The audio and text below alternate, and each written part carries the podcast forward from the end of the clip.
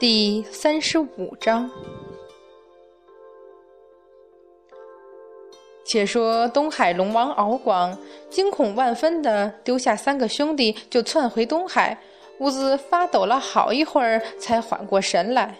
但是，一想起风师那扭曲与痛苦的脸，瞬间穿透他咽喉的斩仙剑，喷洒而出的鲜血滴落到自己身上，那瞬间的惊恐和绝望，就吓得再度瑟瑟颤抖起来，赶忙藏进海底最深处的，只吓得半晌都不敢动一下。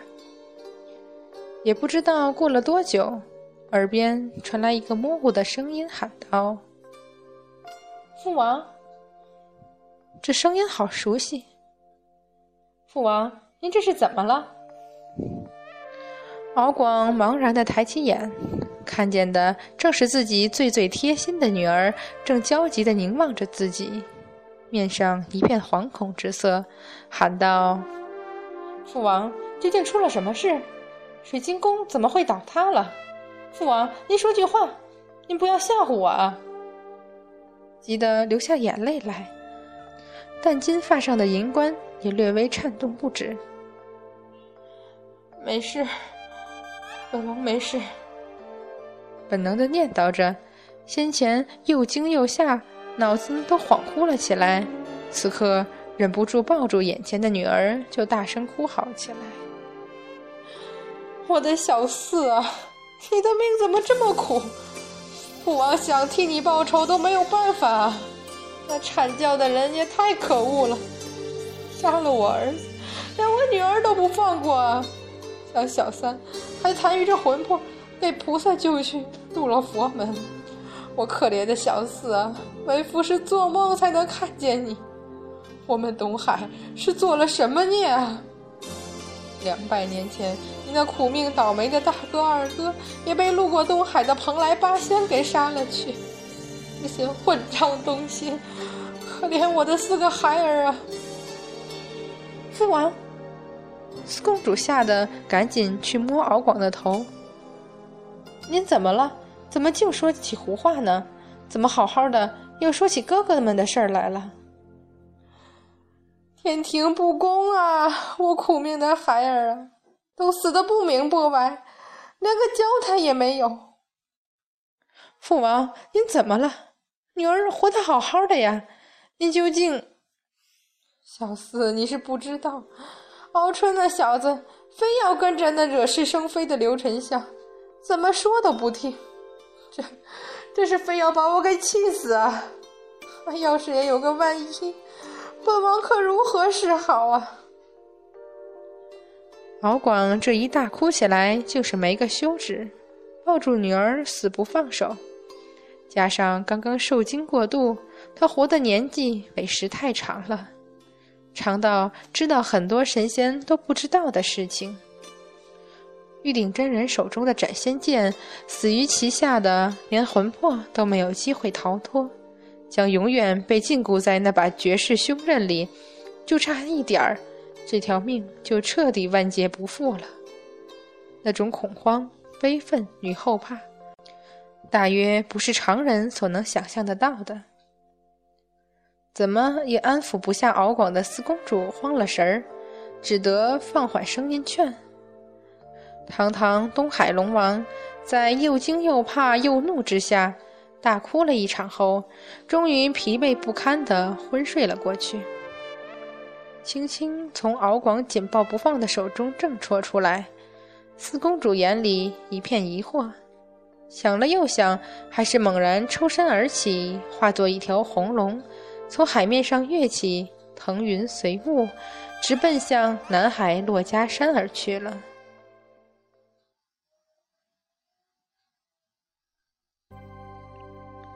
云从龙，风从虎，腾云驾雾，步云行雨，正是龙族拿手的本事。赶路自然更不在话下。不消一刻，就到了南海。四公主按下云头，刚刚化作人身，准备小心去参拜观世音菩萨时，却听得紫竹林里传来两个熟悉的声音。惊喜之下，忙定睛望去。见果是嫦娥与三圣母，赶忙快步迎上去，笑道：“姐姐们说什么呢？这样热闹，怪不得龙四在华山等了半日也不见三姐姐，原是到了南海来。”四公主又一次看见了在苏州百花园里那些仙子所流露诧异慌乱的表情，这次是出现在嫦娥和三圣母面上。只是他们为何都要用这种眼神看着他？心下纳闷不已。他又是个有什么说什么的直性子，见了站在一边同样表情复杂的百花仙子，就上前拉了他的手，责备道：“上次去百花姐姐那里被当成鬼笑闹一场，这次可不许再欺负于我。龙次这次来南海，可是找菩萨有要事相求，姐姐们要玩闹。”再过会儿，百花仙子本是心中害怕，想挣脱开，但是感觉龙刺手掌温暖，并无异样，更是心下疑惑，僵在那里，口里诺诺的，也不知道说什么好。还是嫦娥冷静些，上下打量一番，迟疑着试探道：“四公主，你真的是四公主？”乔姐姐说的这是什么话？难道还会是旁的人变了去不成？龙四失笑道：“你你没死。”百花仙子终于找回自己的声音了，惊叫。龙四不满的拧了眉：“姐姐怎么还在和龙四说笑？我活得好好的，怎的就死了？”可可，百花仙子又说不出话来了。三圣母上前一步，颤声道：“没事，没事就好。”他激动的话都有些说不清了。一直以来，听闻四公主为了沉香而死之事，就让他歉疚不已。偏偏杀了龙四的又是自己的亲哥哥，三圣母觉得自己从此之后都没有脸面再去东海了。上次听百花仙子来说，四公主还活着。心中虽然欢喜，但还是疑惑居多。毕竟自己这个二哥，他是再了解不过。他若是动手杀人，哪里还有侥幸得存的余地？只恐是百花仙子怕自己伤心，说了来哄骗自己罢了。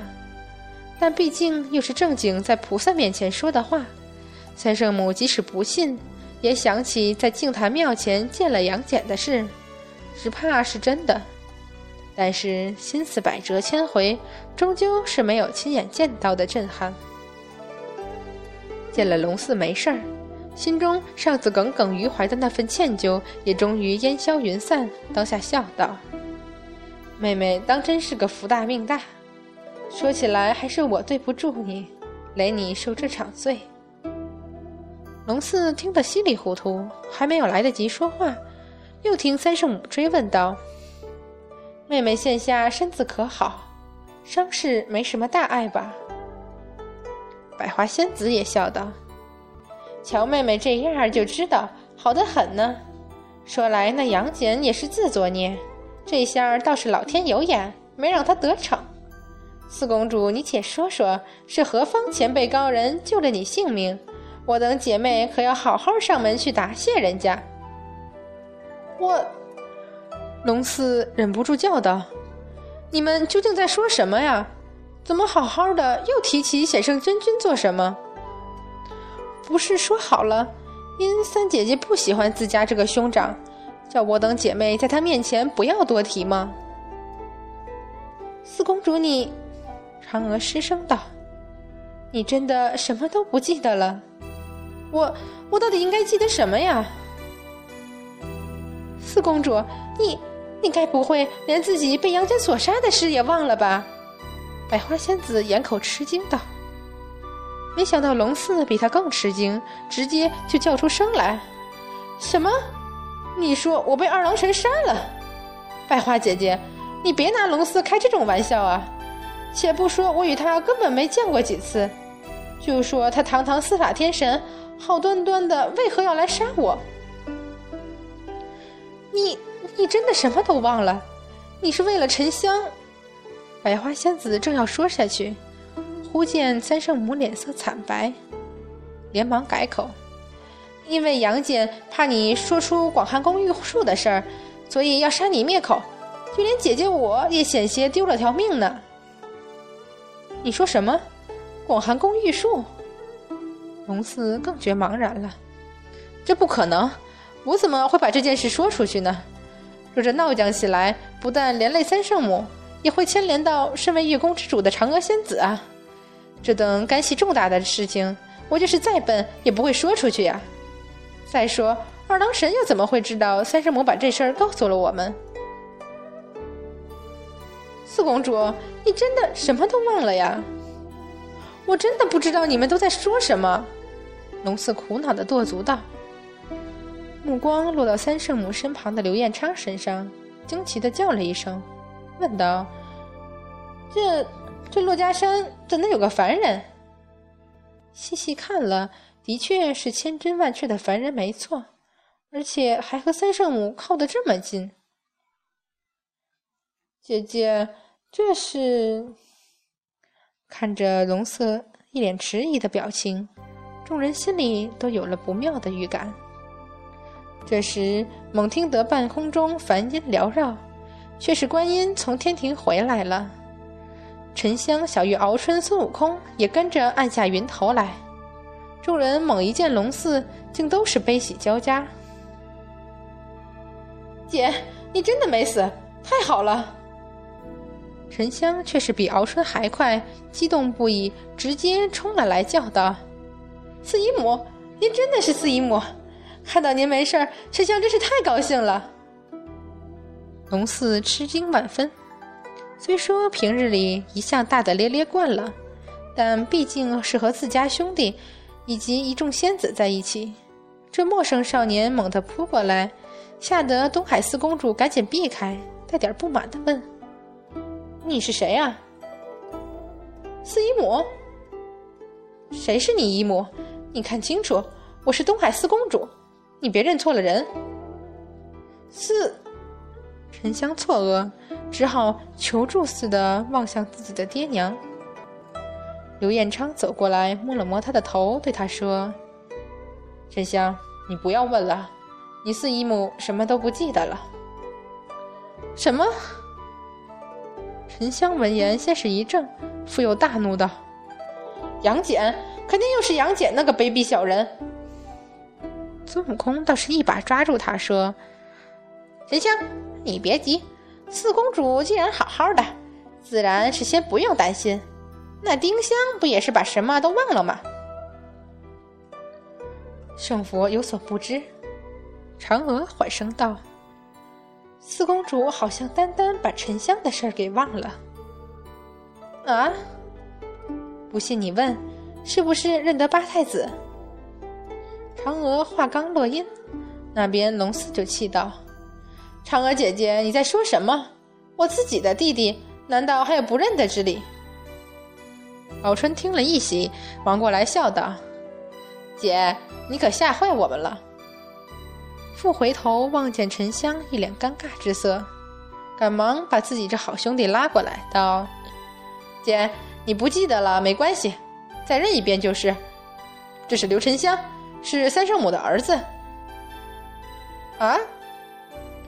龙四吃惊万分的回头看三圣母，见三圣母含笑点头，竟是彻底呆滞了，只叫道：“三姐姐，你你这什么时候嫁了人，还有了个这么大的儿子？”说着又直性子的笑起来，真是三姐姐成亲这么大的事。怎么也没叫龙四来喝喜酒？三姐姐嫁的是哪路神仙啊？我猜猜，是不是玉帝王母给定的亲？那是天上哪位星君啊？说着，复又摇头道：“不对，二郎神好像不喜欢你与天上的神仙来往过多。那是哪位散仙啊？该不会是蓬莱的吕洞宾吧？虽说我东海与他八仙有仇，但便属众家散仙。”好像也就他的长相才学能配得上三姐姐这天家贵亲。敖春眼见众人，尤其是刘彦昌的脸色越来越黑，吓得赶忙去捂自己姐姐的嘴。傲春，你干嘛？龙四一把挣开，怒问：“姐，我求你了，少说一句，行不行？”观音一直冷眼旁观，这才慢慢走来，肃穆道：“四公主，我且问你，今年是哪年？”